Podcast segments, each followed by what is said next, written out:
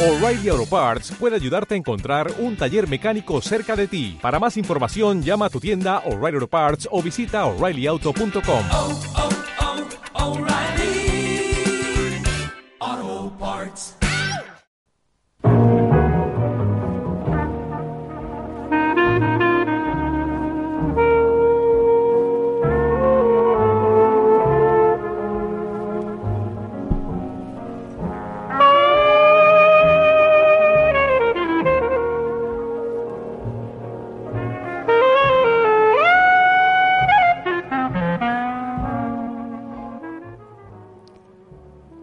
emperador Josin tuvo un sueño en el que contemplaba un palacio más grande que el suyo por la mitad de alquiler. Al atravesar los portales del edificio, Josin descubrió de pronto que su cuerpo volvía a ser joven, aunque su cabeza seguía contando entre 65 y 70 años.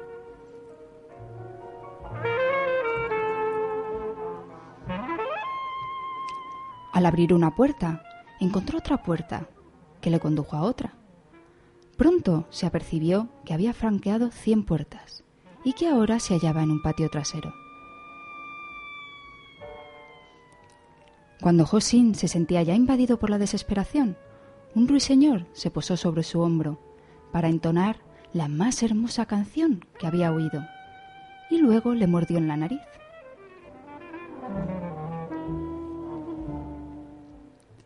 Escarmentado, Josin se miró a un espejo y en vez de contemplar su propio reflejo, vio a un hombre llamado Marciano Fuertes, que trabajaba para la fontanería Dolores y que le acusó de robarle el gabán.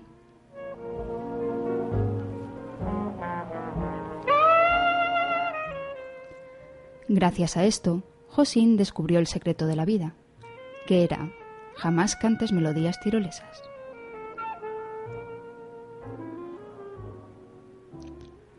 Cuando el emperador se despertó, le bañaba un sudor frío y no pudo recordar si había soñado el sueño o estaba siendo soñado por un siervo de su confianza.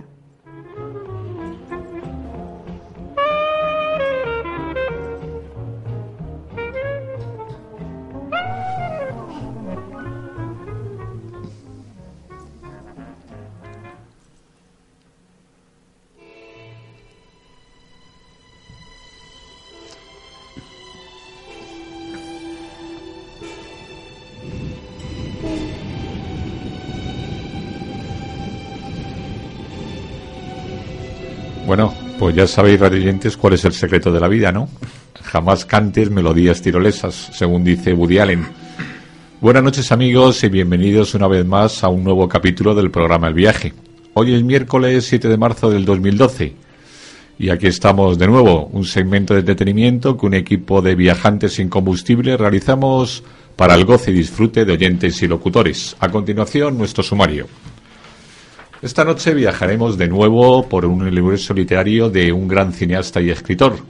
Su escena nos llevará a reconocer a uno de los presidentes más emblemáticos de los Estados Unidos de América. Pero no os vamos a desvelar su trama, porque preferimos que permanezcáis atentos a vuestros receptores. La escena estamos seguros de que no os va a desencantar. En nuestro paseo por la autovía del verso nos llevará a disfrutar de nuevo de la fuerza, la emoción y el sentimiento de los poemas de Eva Márquez y dos de los redactores más famosos y más dicharacheros del programa El Viaje nos traerán una dosis de humor sarcástico, un tiempo de reflexión para conocer un poco más de cerca cómo funciona el mundo y a qué tenemos que aproximarnos y no. Pues noticias de mañana con J.R. Crespo, el Rey Peste y Milos de Azaola. Lo he dicho bien, ¿no? Crespo, el apellido. Sí, esta vez sí. En ocasiones el hombre, ese Homo sapiens que pulula por las calles de una ciudad cualquiera, sufre o padece de pérdida de memoria. Pero no os preocupéis, somos irradiantes. Siempre nos traiciona alguna de las dos neuronas que tenemos en el cerebro. En esta ocasión, nuestra sección 200 palabras para un relato, disfrutaremos de extravíos con Charo Alonso. Y para esta ambrosía contamos con la presencia aquí en el estudio de tres viajantes incansables. Eva Márquez, buenas noches, Eva. Hola, buenas noches. J.R. Crespo, Hola, buenas, buenas noches. noches. Y Javier Méndez, un servidor, el que os habla aquí delante de los micros. En el control técnico, que viene un poco atacado de los nervios, nuestra redactora jefe, Necesito tres tilas hoy. tres o cuatro. o cuatro, no lo sé. Como siempre aquí, pluriempleada en nuestra redactora jefe en la realización del guion, porque es que, claro, ella está atacada por una sencilla razón. Y es que le cambiamos el guion A cinco última hora. minutos, a última hora, tre- tres segundos antes de empezar a emitir. ¿O no, Carla? Sí, sí, me lo paso pipa con vosotros, Vale. de verdad. Estoy encantada de estar aquí. Encantada con el equipo del viaje. Pero todo esto son nuevos retos para mí, ¿eh? no os preocupéis. No, porque de repente le decimos, es que tiene que funcionar el CD, es que tienes que meter esto, es que el corte, el corte 13, el corte 14. Ya volvemos locos. O sea que vamos. Así que buenas noches, Carla, de todas formas. Buenas ¿eh? noches. ¿Qué tal? De todas formas, bien todo, ¿no? Todo bien, todo Vale. bien, gracias. Pues bueno, Carla Martins, como os hemos dicho, ahí en la realización del guion, en la música, documentos y efectos sonoros. Así que esta selección de excelentes escenas, buena poesía y sugerente música que os hemos preparado en el segmento de esta noche, lo podéis escuchar en directo a través de unas ondas maravillosas en el 102.4 de la FM o a través de una página en internet www.radioutopia.org.es. Tenemos algunos amigos también en el Facebook, a los cuales les damos las gracias por sus críticas, sugerencias y su palabra de aliento de que lo hacemos fatal y de lo mucho que tenemos que mejorar. El nombre de la página, y no recuerdo nombres, el nombre de la página, El Viaje. Los podcasts, para aquellos que no podéis escuchar el programa en directo, se pueden descargar a través de esta página, en nuestra página del Facebook, y también a través del blog de Eva Márquez, la autovía del verso, dirección que Eva os va a recordar a continuación. Http dos puntos barra barra autoviadelverso.blogspot.com Así que dicho esto, no nos vamos a demorar más. Comienza el espectáculo. Acomodaros en vuestras butacas. Las luces se apagarán y subiremos el telón. Os dejamos en la compañía siempre inestimable de Woody Allen y su escena La Pregunta. Que la disfrutéis. Pero antes escucharemos un fragmento de una película mítica en la historia del cine, Manhattan, en donde su personaje principal, Isaac Davis, un escritor de gas para la televisión, se cuestiona algunas de las cosas por las que merece la pena vivir, como siempre el monólogo magistral, sorprendente y sublime, y sublime perdón, del bueno de Allen. Y también nos recomienda cómo, cómo, cómo ser un poquito más optimistas. Vamos a darle un poco de encanto, un poco de chispa a la vida. Mm, tiene que ser, tiene que ser optimista, eso es. ¿Por qué vale la pena vivir? Esa es una buena pregunta. Ah, mm, bueno, hay ciertas cosas que creo que hacen que valga la pena. Ah, mm, ¿Como cuáles? Pues, eh, por, por mi parte, ah, yo podría decir que, que Groucho Marx, eh, por nombrar a alguien, y eh, Jimmy Connors y mm, el segundo movimiento de la Sinfonía Júpiter y eh, Louis Armstrong y su grabación Potato Head Blues y mm, mm, algunas películas suecas, claro, la educación sentimental de Flaubert, eh, Marlon Brando, Frank Sinatra, esas increíbles manzanas y peras de Cézanne, eh, los mariscos de Samus, el rostro de Tracy.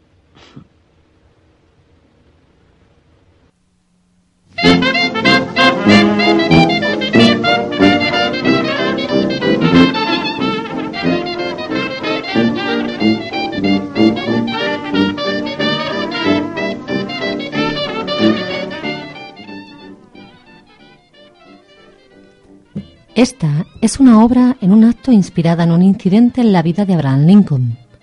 La anécdota puede ser o no cierta. Lo importante es que yo estaba cansado cuando la escribí.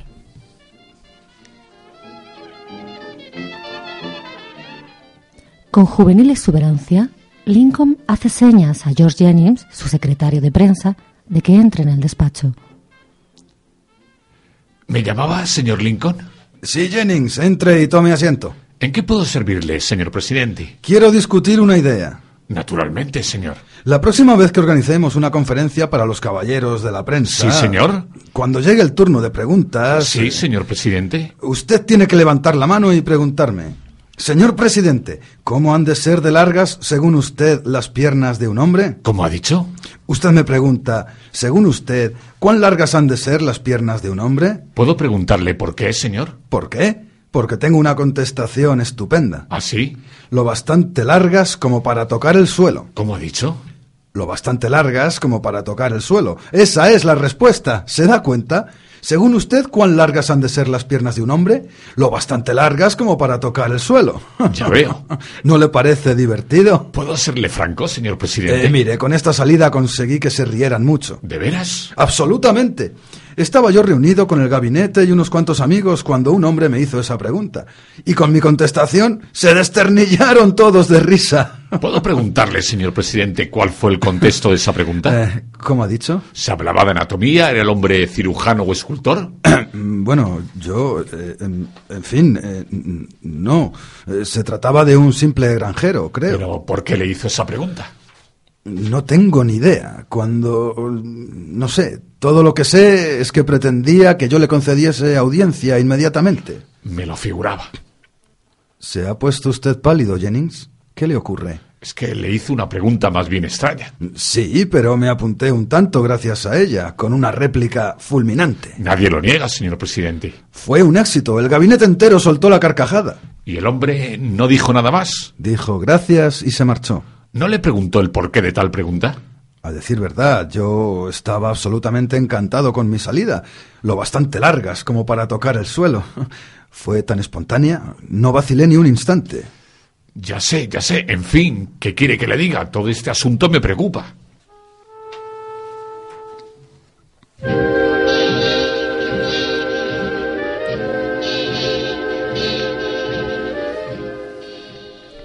Lincoln, mi marido y yo, Meriton, estamos en el dormitorio.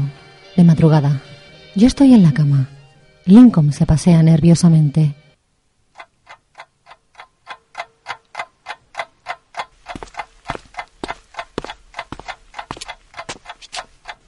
Ven a la cama, Abe. ¿Qué te pasa? Ese hombre que apareció hoy, la, la pregunta, no puedo quitármela de la cabeza.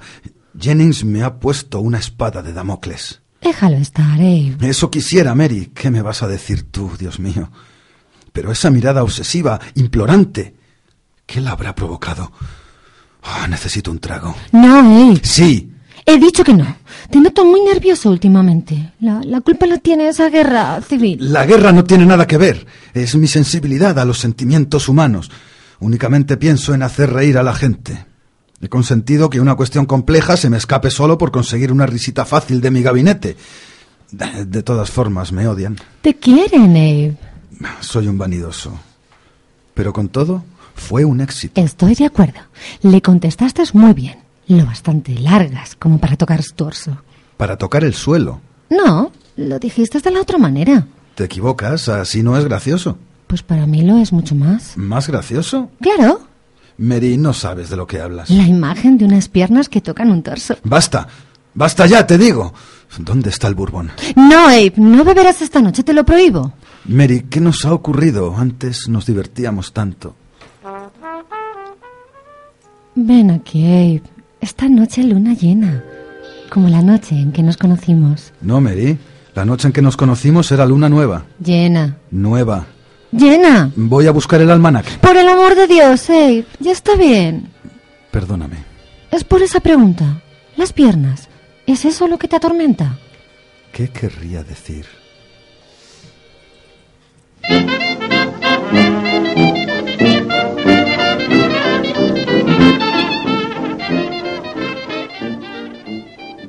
La caballa de Will Hayes y su mujer. Entra Hayes después de un largo viaje a caballo. Alice deja su cesto de costura y sale a su encuentro. ¿Qué? ¿Se lo has pedido? Perdonará a Andrew.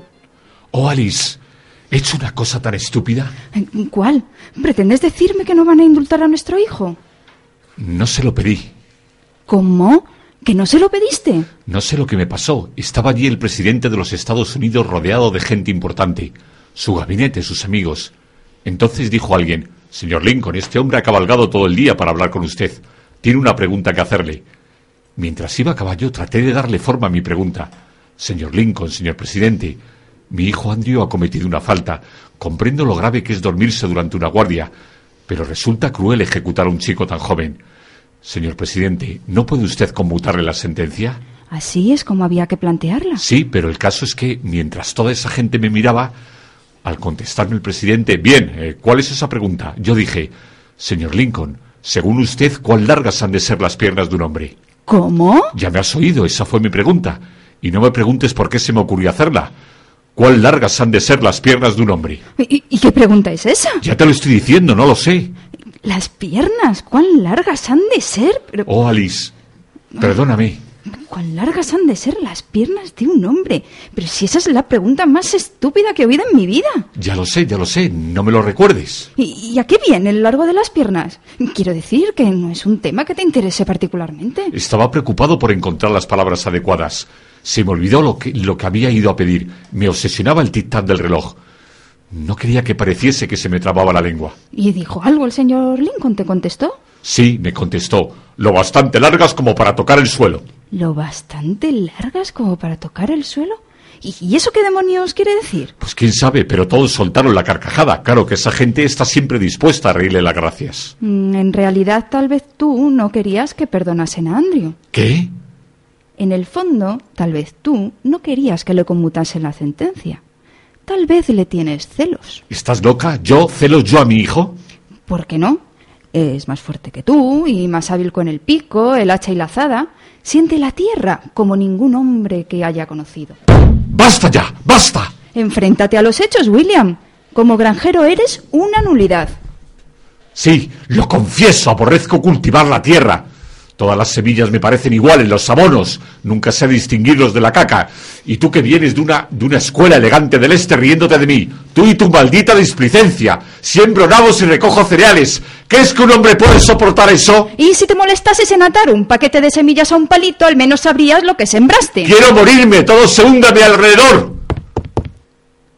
De pronto suenan unos golpes en la puerta y al abrirla Alice aparece Abraham Lincoln en persona, desencajado y con los ojos inyectados en sangre. Se- señor Haynes, Presidente Lincoln, esa pregunta... lo sé, lo sé, fue una estupidez por mi parte. Me vino a la cabeza, no comprendo cómo estaba tan nervioso. Haynes cae llorando de rodillas. Lincoln llora también. Desde luego, desde luego, levántese, levántese, hombre, póngase en pie. Su hijo será indultado hoy, para que los niños que hayan cometido un error sean perdonados. Lincoln acoge a la familia de Haynes en sus brazos. Su estúpida pregunta me obligó a reconsiderar el valor de mi vida. Por ello le doy las gracias. También nosotros hemos hecho algunas reconsideraciones.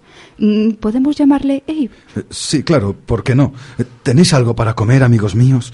Ya que he viajado tantas millas, ofrecedme algo de comer al menos. Will y Alice sacan el pan y el queso.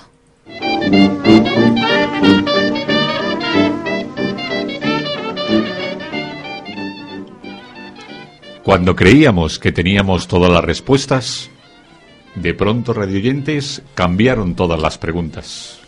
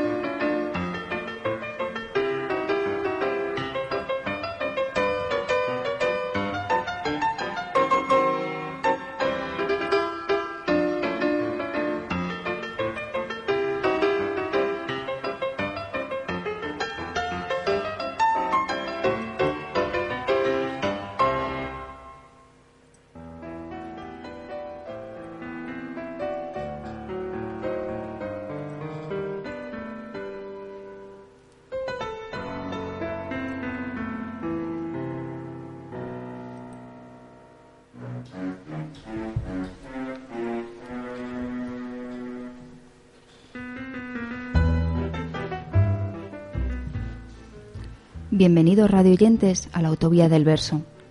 Abróchense los cinturones, aférrense al asiento de la vida y prepárense para degustar de cada ruta poema que nos depara esta autovía, carretera en la que todos nos vemos obligados a conducir. Poesía sin peajes, poesía sin hilos, poesía sin costuras, poesía dormida y despierta poesía desnuda que viste tu alma y también la mía.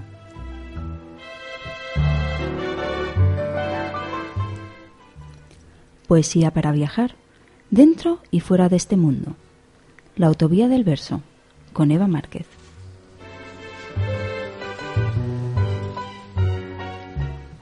El deseo nos fuerza a amar lo que nos hará sufrir. La ruta poema o el relato poema de esta noche se explica con esta sencilla cita del escritor francés Marcel Proust. La impotencia de desear aquello que no podemos tener genera por sí mismo un sufrimiento intrínseco que nos hace imaginar que amamos lo que en verdad tan solo deseamos. Pero ya sea de una forma o de otra, el deseo existe y está ahí, aunque algunas o algunos sepan esconderlo mejor que otros.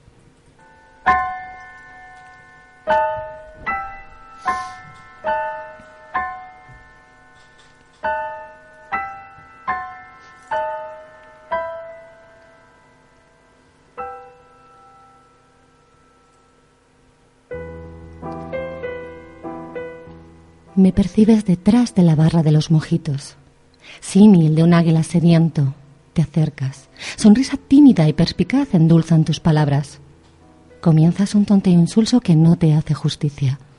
Después vendrán los típicos halagos sobre mis ojos. No es tu precioso color azul lo que me tiene embobado.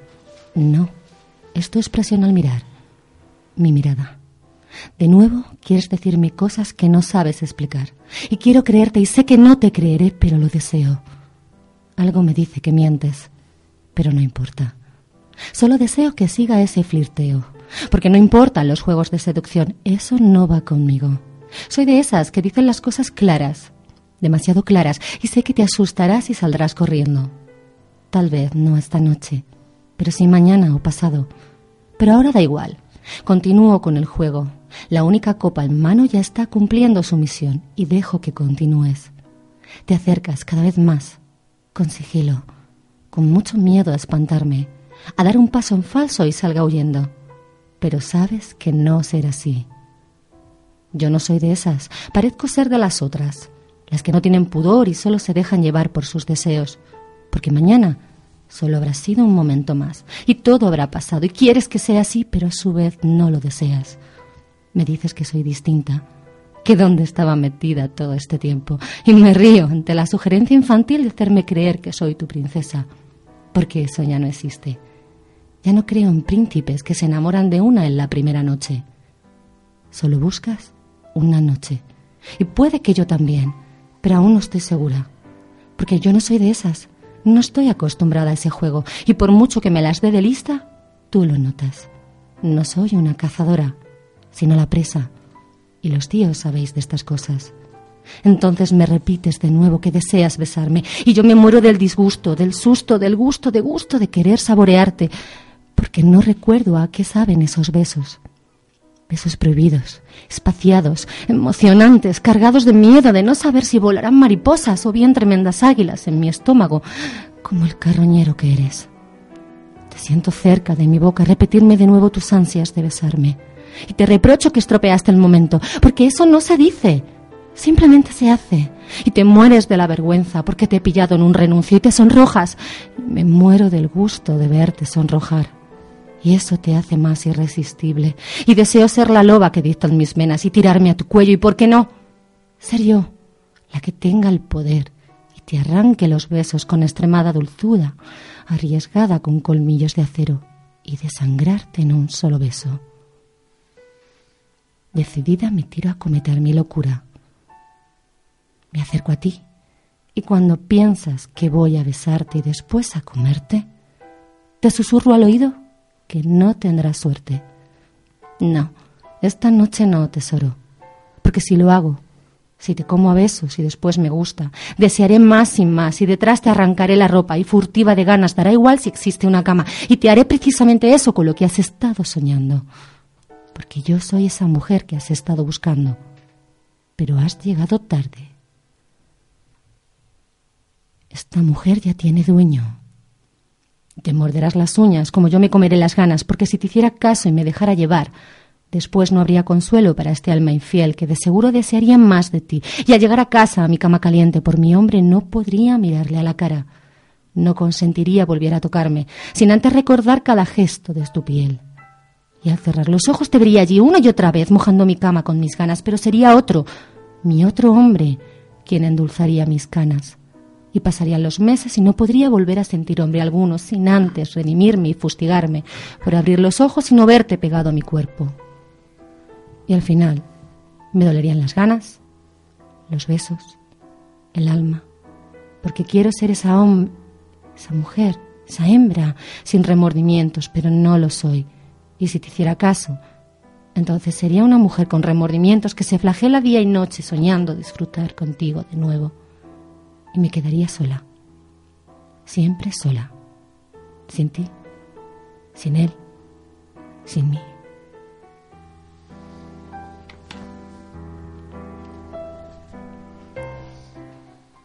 Bueno, pues yo que me he colado aquí de polizón en la autovía, estaba yo haciendo autostop. y amablemente me han recogido y me han traído aquí.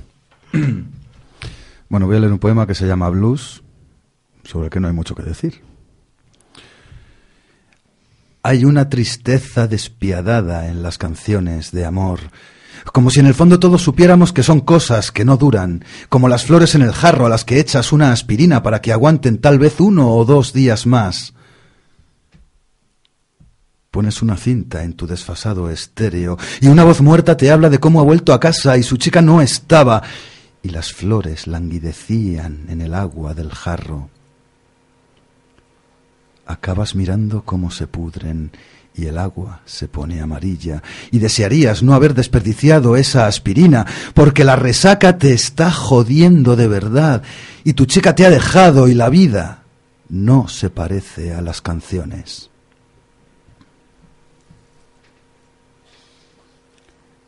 La televisión ha hecho maravillas por mi cultura. En cuanto alguien enciende la televisión, voy a la biblioteca y me leo un buen libro.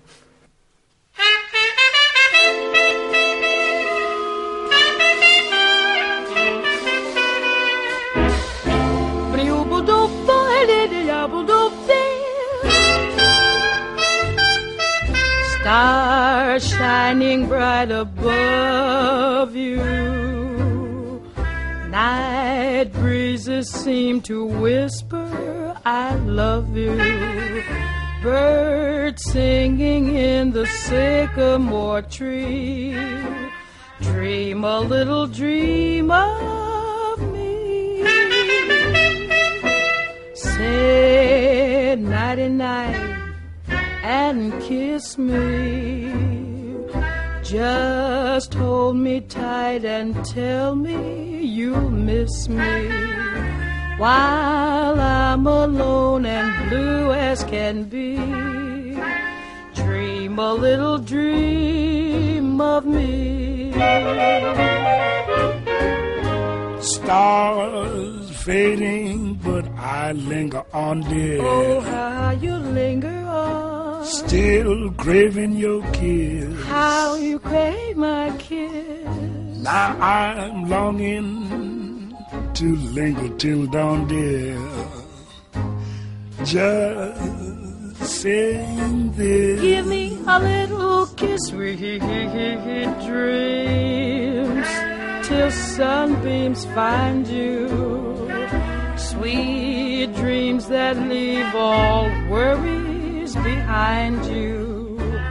But in your dreams, whatever they be, dream a little dream of me. Buzz, buzz, buzz, buzz, buzz, buzz, buzz, buzz. Fading, but I linger on, dear. still craving your kiss. Yeah, I'm longing to linger till dawn, dear. Just saying this. Sweet dreams, dreaming. Till something's fine, you keep dreaming. Gotta keep dreaming. Leave the worries behind you. But in your dreams, whatever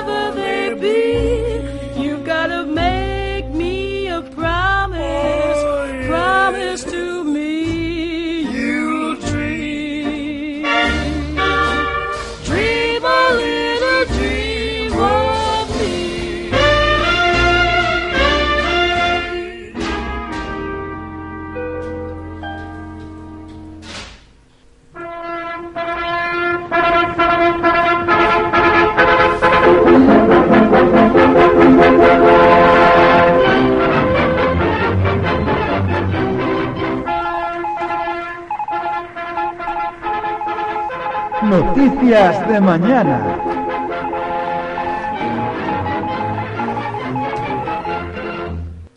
Buenas noches, bienvenidos, hijos del rock and roll. Ya somos 5 millones de parados. A ver si mañana podemos traer mejores noticias. A continuación les ofrecemos nuestra sección informativa Noticias de Mañana. Noticias recopiladas por nuestros redactores J.R. Crespo y Milos de Azaola.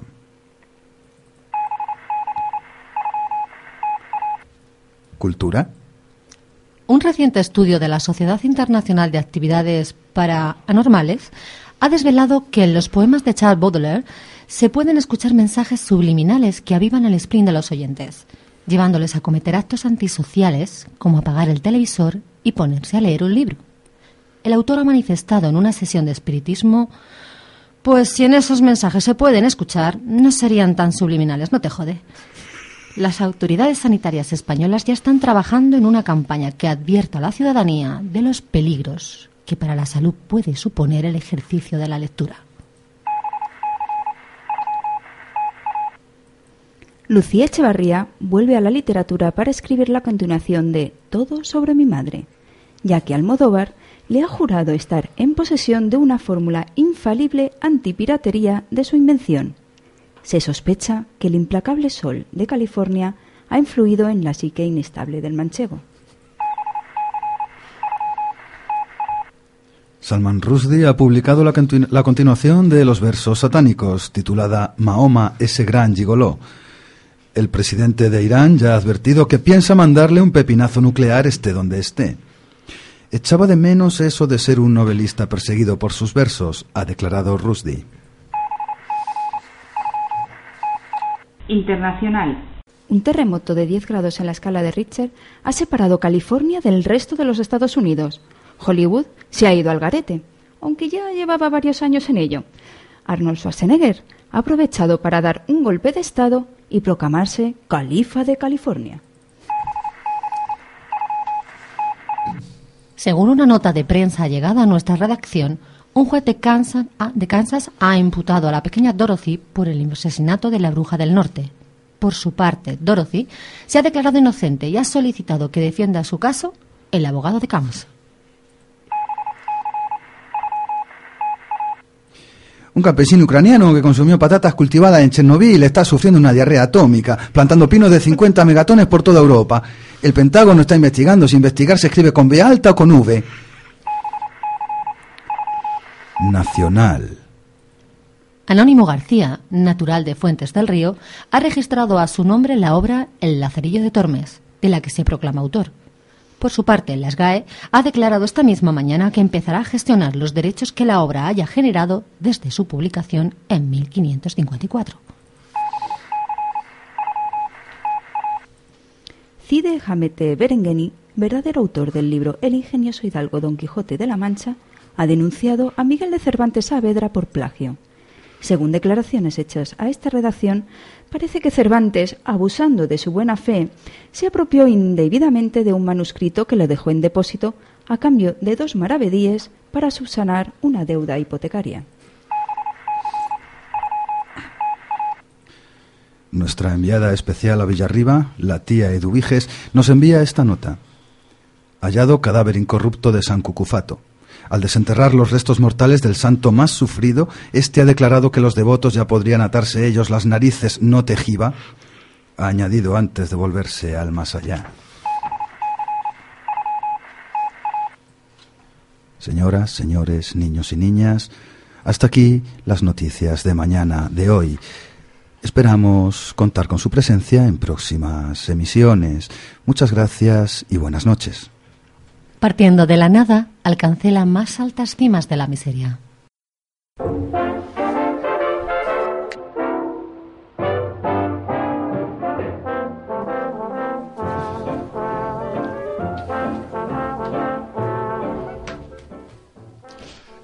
Extravíos, eh, Alonso. El hombre escribe obsesivamente su nombre cuidando de no perder ni una sola letra. Recorre también concienzudamente su barrio cuidando de no extraviar una sola calle. Sube las escaleras de su edificio sin perder la cuenta de un solo peldaño y sin embargo le abre la puerta una perfecta desconocida a la que recuerda vagamente.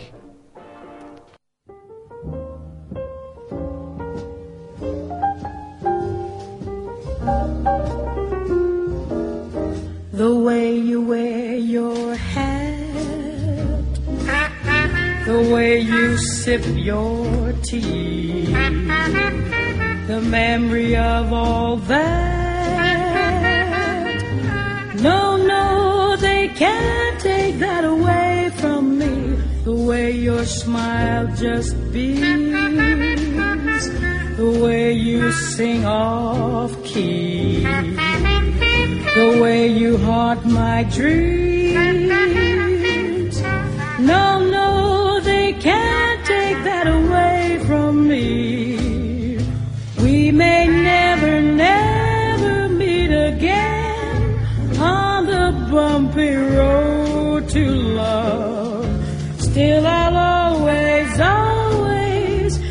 The memory of the way you hold your knife, the way we danced till three, the way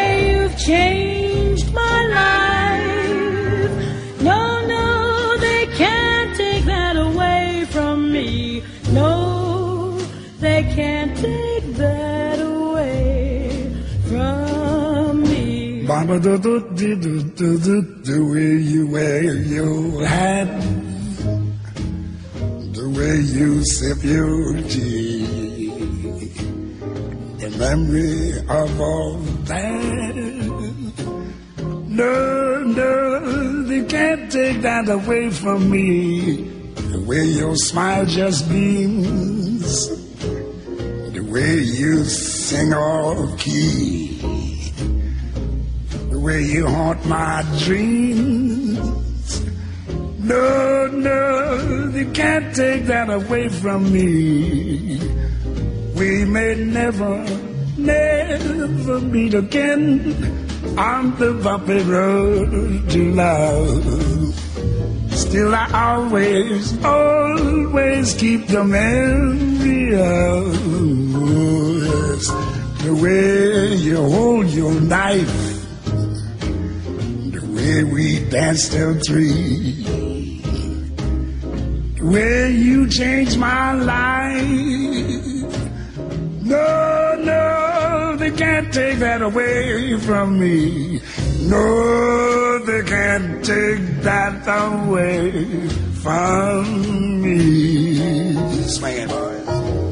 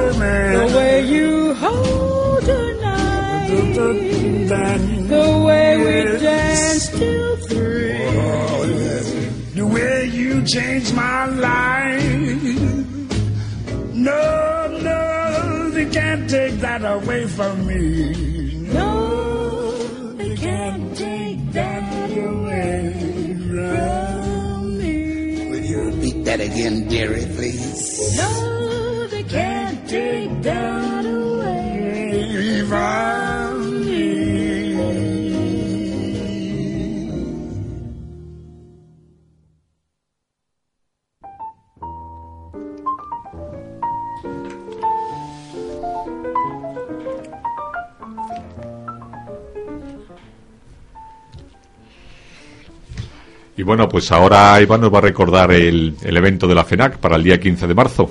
Sí, eh, os recordamos a todos que el próximo jueves, 15 de marzo, a las 7 de la tarde, eh, se, se realizará un, un evento bastante emotivo denominado Visiones sobre el cáncer de mama, en el que se aprovecha para presentar mi libro Cuando la lluvia no te alcanza y además un avance del proyecto fotográfico de Cohen Suite para la sensibilización sobre este tema. Es un proyecto, es un evento bastante completo, recuerdo. Habrá testimonios de mujeres que, que han pasado, que han superado y de otras mujeres que ahora mismo están en pleno, en pleno fregado y en plena, en pleno tratamiento. Entonces, para ellas es bastante importante, para mí también. Eh, también existe una proyección, una presentación sobre la prevención del cáncer de mama, gracias a Noelia, a la doctora Noelia Martínez Jáñez, doctora de oncología del Ramón y Cajal. Y en principio creo que va a ser bastante, bastante emotivo y bastante completo y bonito. Y Empieza a las ese- 7 en punto. a las sí, 7 en punto, lo comento porque a las 7 en punto se apagan las luces, se baja el proyector y comenzará la primera parte, será la exposición fotográfica de Cohen. Y después eh, se sucederá, le recitaré yo dos o tres poemas de mi libro, detrás la doctora, nos hablará de la prevención y detrás habrá como 45 minutos en las que las mujeres que van a venir quieren contarnos cosas importantes. Recordarlo nuevamente, entonces, 15 de marzo, En la castellana, número 79, jueves próximo La a FNAC. las 7 de la tarde, la FNAC de castellana. exactamente. ¿Y ya tienes escogido los poemas y todo o no? Sí. ¿O todavía ya los tienes seleccionados, no? Sí, Muy que bien, el libro es bastante variopinto y, bueno, tampoco quiero mm, deprimir a la gente, pero vamos, ¿En tampoco... el recital de, de poemas va a haber música o no? ¿O no? ¿O directamente No, va a mientras ser estoy recitando, no. Solamente la voz? Va a sonar algo de música de Luz Casal, que hemos el- escogido, Marina. San Martín y yo, pero probablemente durante los poemas no suene nada. Bueno, y recordaros que luego las, la semana siguiente nosotros vamos a hacer con este documental. Intentaremos vamos grabar todo el audio. de documental radiofónico, el audio. A ver si no nos sale mal y si grabamos sale todo el mal, audio. Haremos, Carla Martín hará la composición, A ver qué tal sale. a ver qué tal sale. Pobre Carla, siempre la cae todo. Y encima. luego le, le- le cae todo encima de reestructuración, de montaje. Hay muchas personas que no van a poder ir por ser un jueves, por distancia, entonces si nos sale bien va a ser un documentado sonoro bastante agradable luego de tener a la gente que no haya podido asistir. Sí, bueno, nosotros hemos visto, vamos, por lo menos el sitio, es el, un pequeño teatro que tienen allí en la FENA, ¿verdad? Con La una iluminación, forum, bastante- una bastante iluminación muy tranquila y, Mm. y muy bien, ¿eh? Muy acogedor. O sea, el sitio es acogedor y es, Muy es acogedor. bonito, de todas formas. Pues nada, eh, esto ha sido todo hoy, ¿no? Hemos disfrutado aquí con las escenas de Woody Allen, con la poesía de Eva Márquez y J.R. Crespo, con las noticias de Milor de Azaola, al que saludamos nuevamente. Hola, Milos. Un me Le abrazo. damos las gracias por Milos. su colaboración. Que me perdone Milos, que me parece que me he pisado la lengua un par de y veces. que fuera de la antena nos han No comentado pasa que nada, esa era mía. Ah, esa era tuya, lo siento. Da igual. Vete, que, que dentro de poco tenemos una entrevista que sabemos que estás escribiendo una, una historia que nos ha soplado aquí Crespo, ¿no? Yo no he dicho no, nada. No pasa me lo, nada, hombre, no. Me lo han leído por No telepatía. pasa nada, así, así le damos caña y tal, para que, para que continúe escribiendo. Que las noticias son muy, muy interesantes y muy, Muy divertidas. y muy, muy graciosas y divertidas. Y nada, os vamos a dejar en compañía de, de los delincuentes y un temazo de que se llama, que lleva por título Arena en los zapatos. Y en donde una de, de unas estrofas yo, yo me suscribo a ella, y vosotros me imagino que también, porque dice, aquí hay canciones, poemas y escenas para rato. Sí, Pero sobre todo la estrofa solamente dice, aquí hay canciones para rato, y el viaje se suscribe a ese a ese eslogan, Hay digamos, viajes para rato. hay viajes para Hay rato. viajes para rato, Sí. sí. Así que buenas noches, felices sueños y hasta noches. el próximo Voyage. Buenas noches a todos. Feliz semana. Hasta Feliz otra, amigos. semana.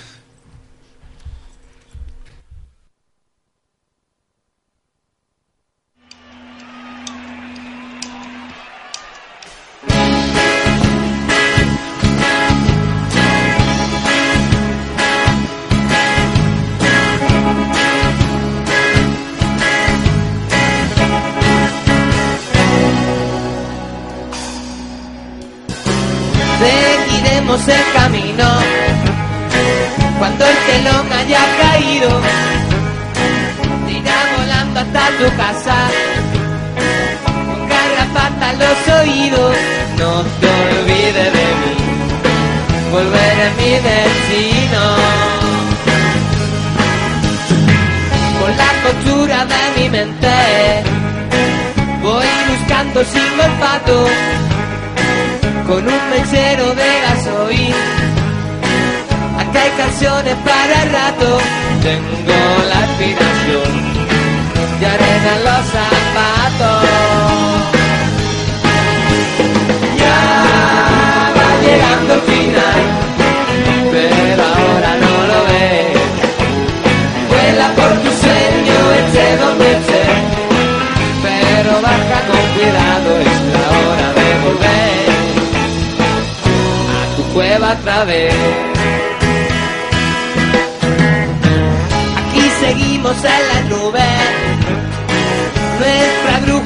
el viento. Cuando quiera tú te subes, el carro mato de los cuentos ya se tiene que ir de tu mundo de cemento. Ya va llegando el final y no tenemos que marchar. Vuela por tu sueño, eche donde es la hora de volver. Con el gato monté lo mejor del final es cuando uno quiere volver otra vez a empezar. La música no debe acabar, sígueme,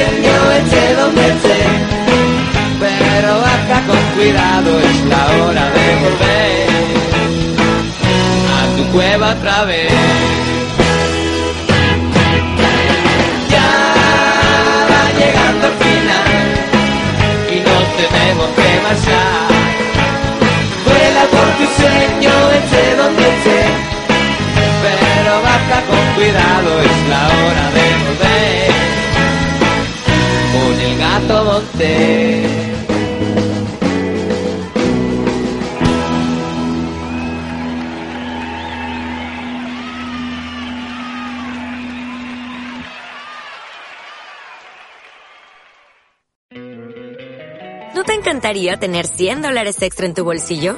Haz que un experto bilingüe de TurboTax declare tus impuestos para el 31 de marzo y obtén 100 dólares de vuelta al instante. Porque no importa cuáles hayan sido tus logros del año pasado, TurboTax hace que cuenten. Obtén 100 dólares de vuelta y tus impuestos con 100% de precisión. Solo con Intuit TurboTax. Debes declarar para el 31 de marzo. Crédito solo aplicable al costo de la presentación federal con TurboTax Full Service. Oferta sujeta a cambios o cancelación en cualquier momento.